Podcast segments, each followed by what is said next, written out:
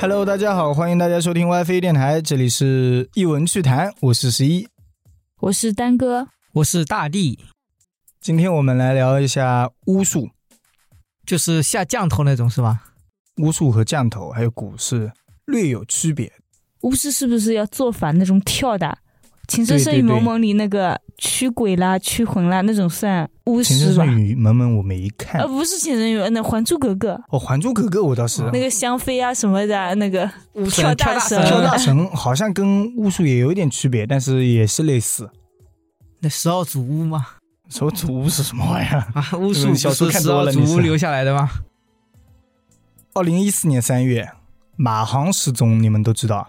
知道当时不是闹得很火热吗？嗯，对，马航三七零在马来西亚和越南交界处失联了，在怎么样搜索都无果之后，马来西亚官方表示，为了搜寻失联的马航客机，只要不违反伊斯兰教教义，他们欢迎任何人来参与搜索行动，甚至包括接受了灵异力量的帮助，也就是我们今天要聊的巫师、巫术。那为什么不来中国找个算命呢？他们那边巫术比较昌盛嘛。我们这边他如果到这里，那这算命的算。算命说这么大的事情我不算。那然后呢？有结果吗？呃，有一点结果吧。你们听下去啊。三月十二号，他们邀请了当地最著名的巫师之一伊布拉辛马辛在吉隆坡做法。试图通过巫术来寻找这个飞机的下落，对此有非常多的人抱有怀疑。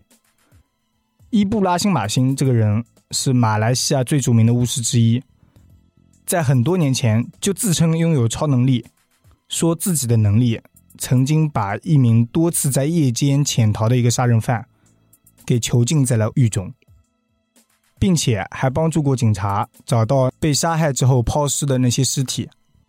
就是通过巫术去寻找到那些尸体，那这个人还挺有两把刷子的，自称自称啊。哦，那天伊布拉辛马辛在吉隆坡机场做法，他拿着几个椰子，哦，他的手下拿着几个椰子，然后他手里拿着一个竹篮，通过他所谓的超能力，也就是那个灵异力量，最终得出了两种结果。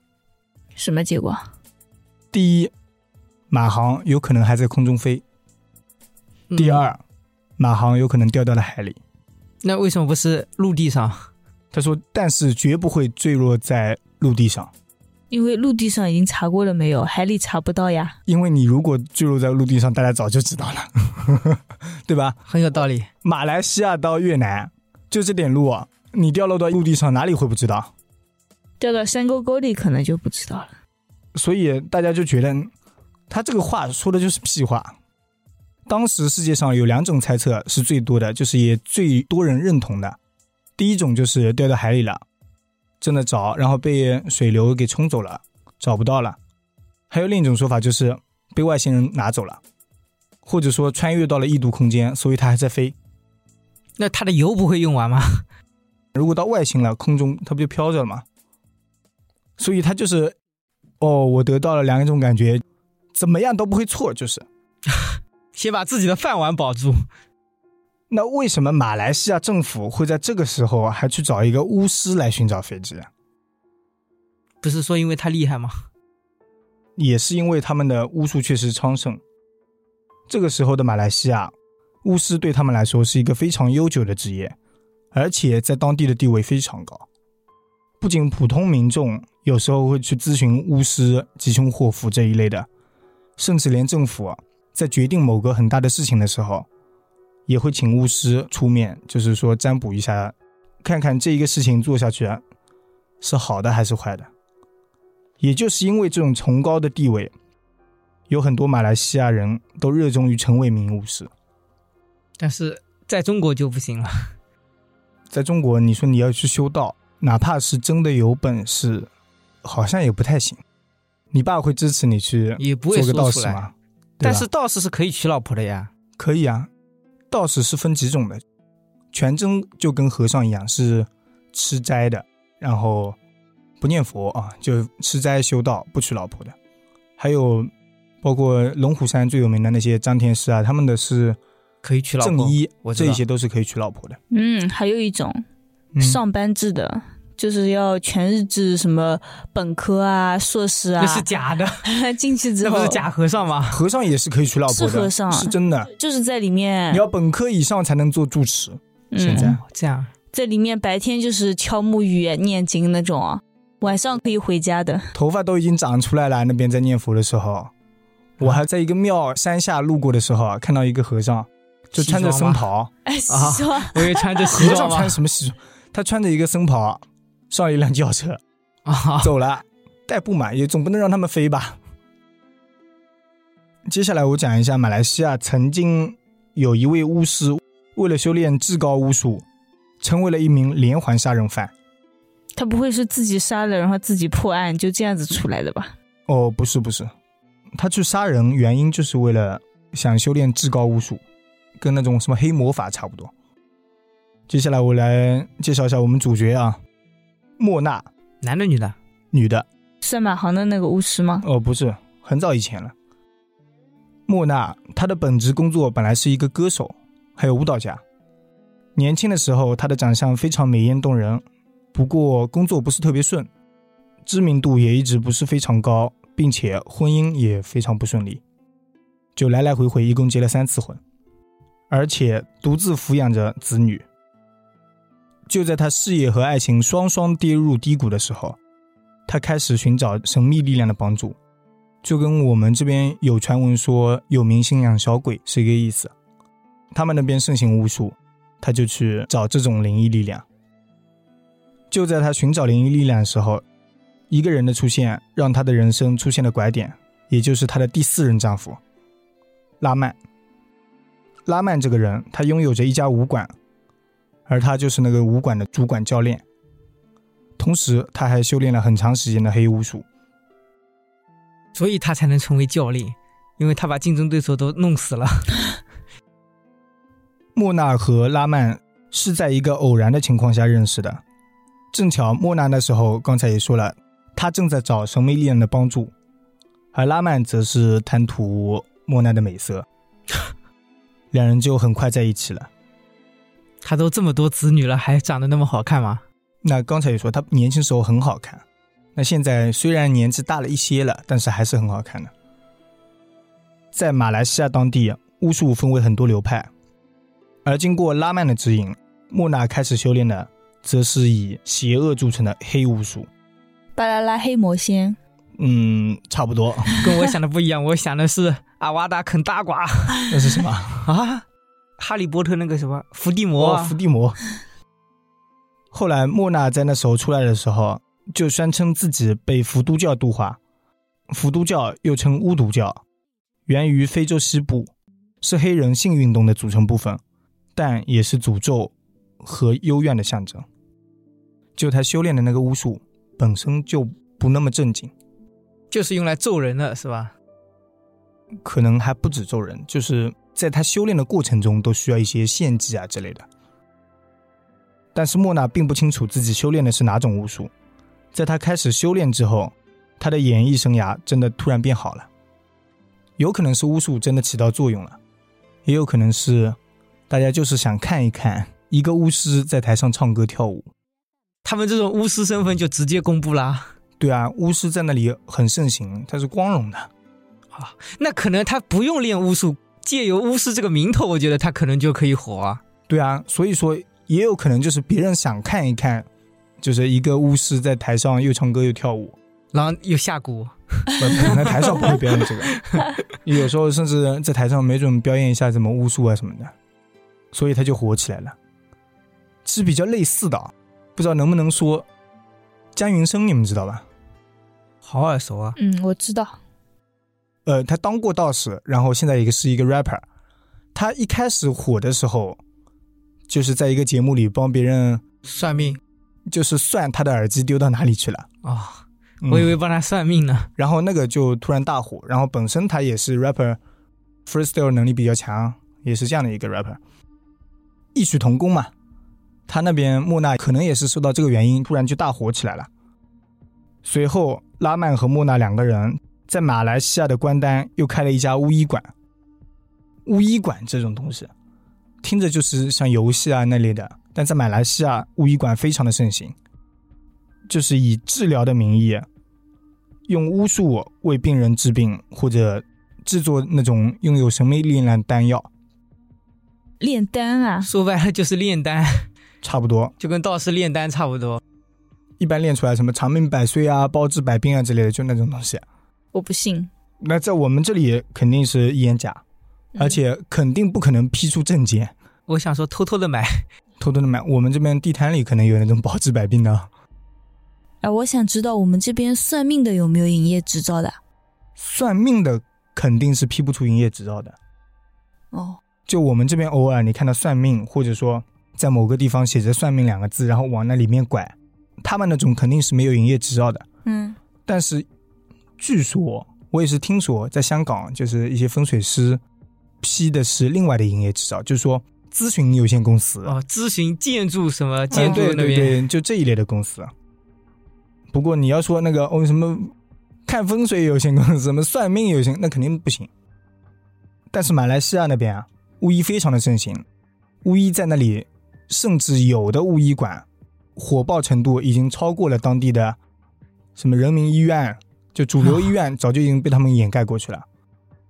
就比如我们这个城市的人，不去医院了，是吧？就是人民医院放在那里，那边贵，但巫医馆便宜，也有可能是因为这个原因啊。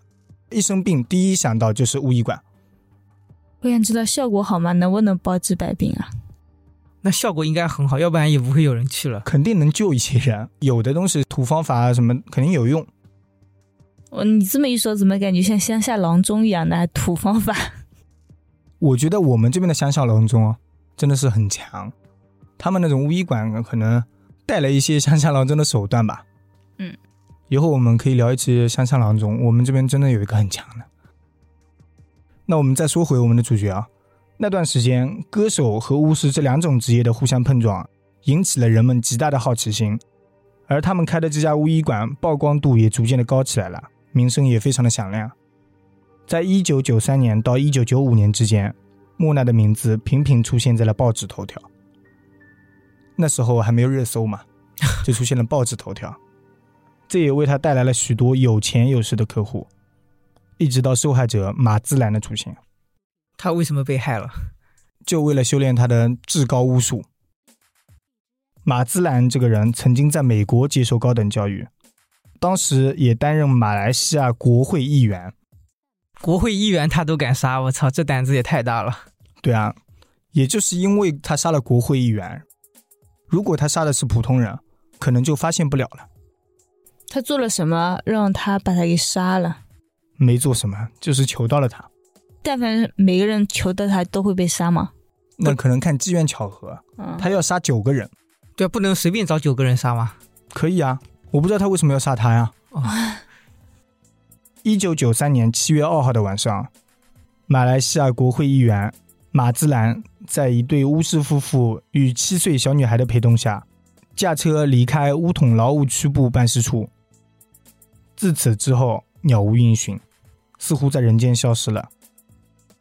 也就是当晚大约九点三十分的时候，马兹兰曾给他的妻子，就住在关丹的妻子，说：“我现在在劳务，我会尽量在今晚赶回来。如果来不及的话，我可能明天才会回来。”就也没有说什么事情，就交代了一下。微微要是来不及的话，你记得帮我报警。那他还没想到，这也是马自兰联络家人时留下的最后一句话了。在接下来的日子里，再也没有人见过他，而且电话也一直联络不上了。多次重要的议会他都没有参加，因为他是议员嘛。很多议会他都担任非常重要的角色，不过他都直接没有请假，也没有参加。而且当时的马自兰一直雄心勃勃，正在竞争着区部主席之职。他有非常多的支持者，这样的一个人根本不可能不顾支持者直接就走了。拉帮结派，他这叫。在很多地方都是这样，美国他们不是也都是靠投票的嘛？嗯，他们也一样。他有这么多支持者的情况下，他突然一走了之，这不现实。那他的二把手应该开心了，我操，大哥走了，该我上位了。哎，是不是二把手买通了那个巫师哦？有可能哦。哎，你们这么说，阴谋论可能也真是，不过最后没供出来啊。嗯。而他的失踪，也直接在周航的正义会上被提出来讨论了。没有任何一个人知道他的失踪去了哪里，即使是当时州务大臣卡利耶古也不知道他的行踪。在被记者追问的时候，卡利耶古只能打着官腔说：“嗯，他去办事了，两三天就会出来。”然后就让警方去极力的寻找了。他家里人不是知道吗？他家里人为什么这时候不站出来说呢？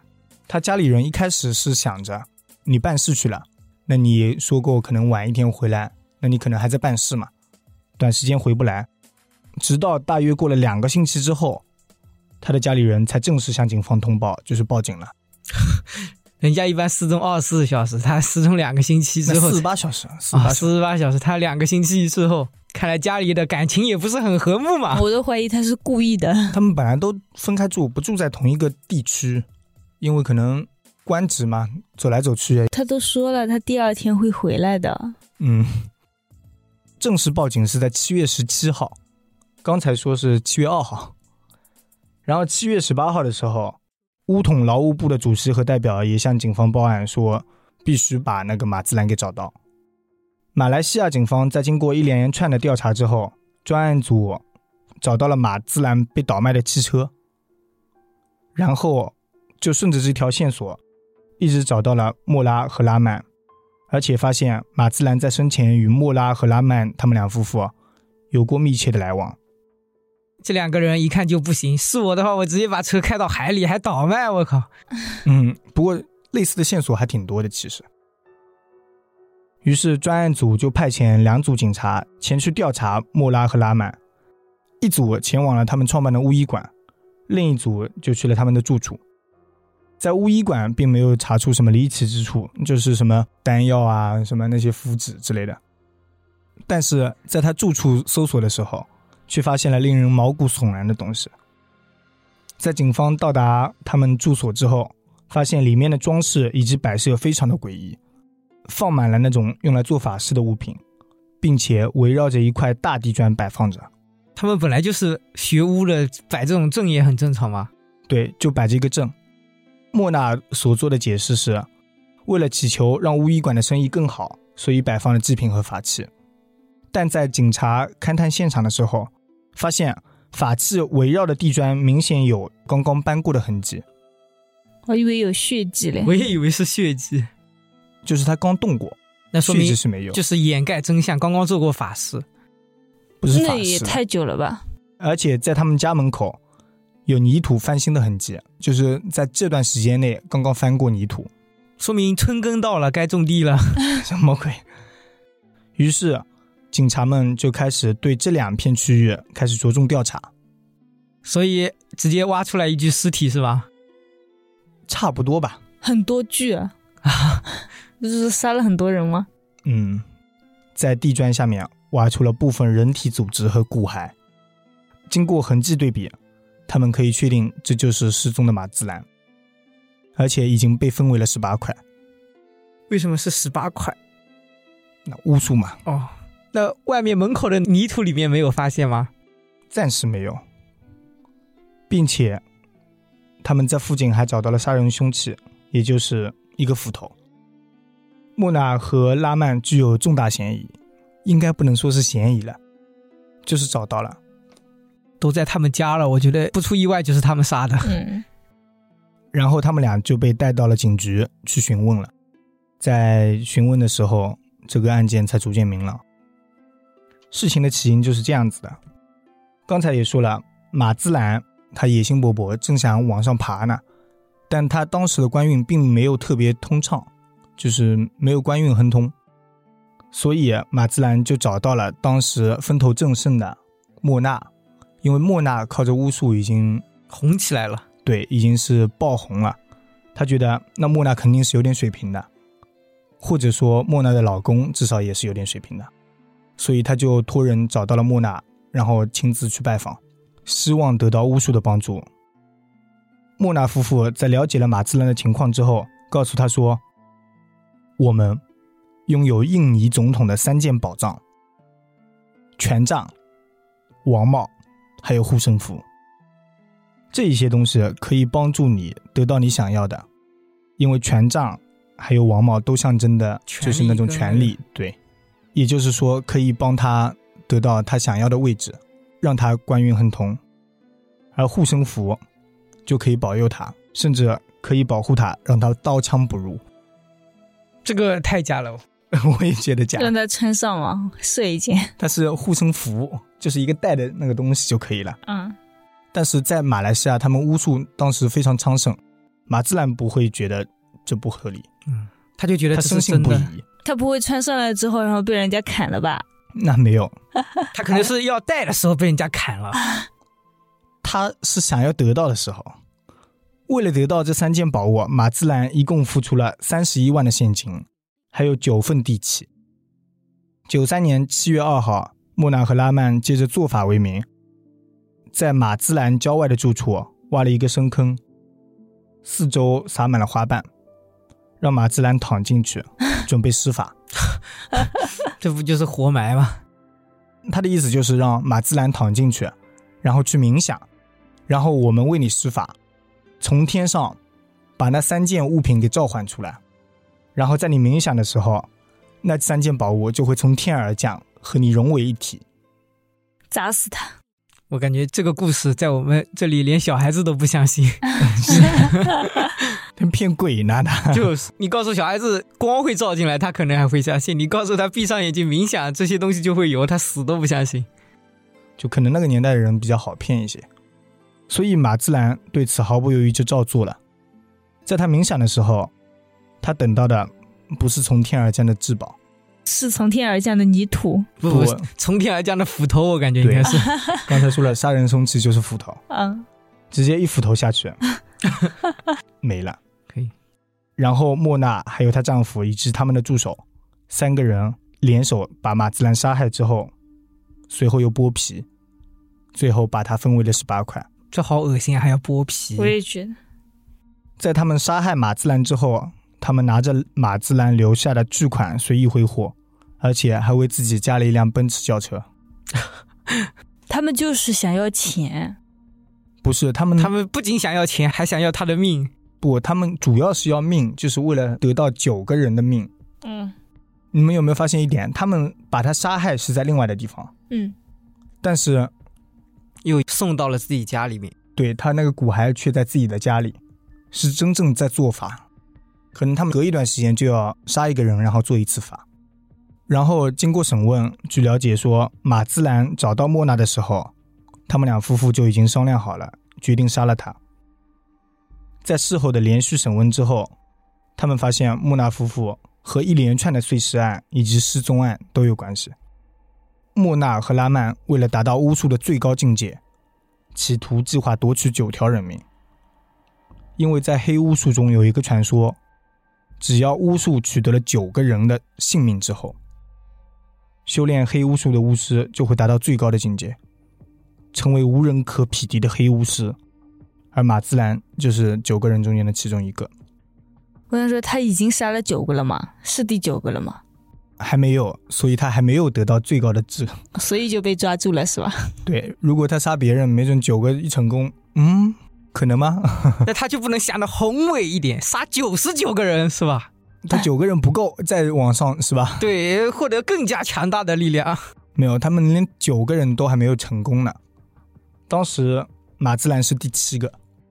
你看人傻吗，杀谁不好？让我的话，随便去地摊里面找个乞丐，来来来，来我家吃顿饭，然后就把他弄了，是吧？都不一定有人发现他。他们不用。在随后的两个月里，莫奈他们已经招供了，然后他们根据莫奈的表述，陆陆续续挖出了其他人的尸骨，甚至有其中一个是五个月大的婴儿。对啊，你看婴儿都下手了，我操，还在意一个乞丐吗？这两个人就是没脑子，可能乞丐不符合标准。让我去给他们当指挥官，我操，分分钟天下无敌。我们也不知道他标准是什么，不过有一点是可以确定的，就是不管要怎么杀，他们的死状都非常凄惨，都是被肢解或者碎尸。都分成十八块了，能不凄惨吗？而且他的手段，你刚才说是直接看到一个乞丐，对吧？对啊，他的手段就是别人来找我，我是巫医，我非常有名，找到我，你们肯定是非常信任我的。在这时候，他们就以巫医的名义把受害者骗过来，然后把他再残忍的杀害。杀害之后，最后再用巫术就是献祭掉，可能也都是分成十八块之类的。而马自兰就是也是因为自己主动找上他们，然后他们把马自兰当成了一个目标，顺便再过得好一点，买辆奔驰车什么的。他们就是见钱眼开。嗯哼，在杀害了马自兰之后，两人就都被捕了，也就终结了他这一个邪恶计划。那他好歹也杀了七个了，就没有什么特别厉害的地方吗？不知道，后面好像说有一些传闻吧。一九九五年二月，马来西亚联邦法院判处了莫娜死刑，并实施绞刑，三个人都一样。我觉得那个助理好惨哦。嗯，助理哪里惨了？我觉得他应该拿不到他们的那个什么神功吧。主要是他们俩能拿到，但是他是帮凶，我觉得就不惨了。我觉得他们杀了九个，他们也拿不到神功，我就不信了。虽然当时他们三个已经被定罪，决定在二零零一年正法，然后在接下来几年里，劳务警局却发生了很多怪事，就是看押他们的警局。有传言称，有警员在夜间感到有人在颈部吹气，他们招魂过来。嗯，也曾有关押莫娜的扣留所说，夜间传出了奇怪的呻吟声，不知道在干嘛。有人说，法力高强的女巫，就算被关押在扣留室里面，也可以在里面念咒语，请外面的脏东西给他们办事。我觉得，如果真有这个法力，也合理。对，真的有法力的话，这个也很正常。所以是时候送一本《般若波罗蜜心经》给他们了。后面有一名叫艾诺的警察，他就是曾经负责看守他们的。他指出说，外界都有传闻说莫娜是女巫师，这是公开了的。甚至还有一些传闻说，莫娜和她的丈夫在扣留所外面被人看到了。这么快就逃出来了？没有，他们当时明明已经就关押在了扣留所里面。不过别人还是说外面看到了他们，所以他们为了避免意外的发生，就增加了一些警力。然后有记者询问了一些看守所其他人，他们说，负责看守两名巫师的警员并没有特别害怕，其实也都很正常，他们也没有受到真正的骚扰。莫娜在扣留所里面有时候还会自娱自乐唱唱歌，因为她本来就是一个歌星嘛。而且莫娜和她的老公都还属于就是偏比较有文化的，也不会对警员有什么无理的措施，或者说有什么无理的话。所以他们为什么不想着逃出去？不知道哎，可能也就是没本事吧。我知道，就是加上他们两条命以后，然后就凑齐九个了，所以他们也不需要逃了。哦，把自己加进去。你这个对巫师的判断这么有道理，怎么把自己灵魂升天了？就把自己也给献祭了。不过有看守人员称，莫娜有一个习惯，让他们这些人都非常的心里发毛。就是说，在他睡觉的时候，眼睛也是半睁着的。这种属于个人的心理那个生理特征吧？有些人不是也可能就是病嘛，对吗？古时候人家不是说张飞睡觉就是睁眼睛的吗？哦。是吧？这跟那个有关系，我感觉跟巫术没什么关系。会不会杀人杀多了，就是张飞也杀人杀多了，半睁眼了？那我不知道啊。关羽杀人也杀多了，也没听他睁眼睛啊。嗯，但也比较警惕。其实可能就是拉过眼皮啊什么的。就因为这个生活习惯，所以他们这些看守员就每天晚上睡觉，也就是就加倍的努力看守他，因为怕他到了半睁眼呢。装的。等会跑了，很快就到了二零零一年十一月，莫娜被送到了绞刑台上。行刑之后，行刑者向外界公布了莫娜最后的遗言：“放了我，他是不会死的。”啊！准备物料的时候，我看到这里，我就觉得罗杰。啊，丹哥可能不知道，叫海贼王，前任海贼王，One Piece 是真实存在的。当时传言就是不止莫娜自己说不会死，就外界也有很多人都传言说他是不会死的。在莫娜死后，有传言说，以前他住过的牢房、还有住所以及那些发生命案的地方，经常有传出一些灵异传说，而且那些灵异传说都传得非常真，特别是当时和莫娜有过交往的人，直到现在，有的人仍然需要一些心理治疗。他们两夫妻就是没有谦让精神，你看。已经杀了七个了，对不对？还剩下两个，对不对？然后他们三个人都要死，为什么不能其中两个人献祭成全另外一个人呢？来不及了呀，主要是已经被抓住了。直接这两个人说都是我们干的，他不知道。对啊，然后让他把我们杀了吧。对啊，那没办法。然后这一场的巫师连环杀人案给马来西亚人带来了很大的心理打击，有不少人就开始排斥巫术了。他们其实巫术也分好坏，就看用的人身上他是好是坏。风水有可以好可以坏，有害人的方法，也有让人变好的方法。还一度有一些人游街，就是说一定要废除巫术。不过到目前来看，应该也是没有废除，因为马来西亚到现在巫术流行的还非常广，包括前面我们说的马航，因为说明它确实有用。真的有这么有用吗？也不知道，说实话，我对一些神秘力量也是抱有那种敬畏之心。对，我觉得这种跟我们这边的算命也都差不多，就是抱着宁可信其有，不可信其无的态度。而且有的算命是真的准，反正我是没有遇到过准的。你是信基督教的，你根本不会找别人去算。那我们今天就聊到这里，我们下期再见，再见。拜拜，拜拜。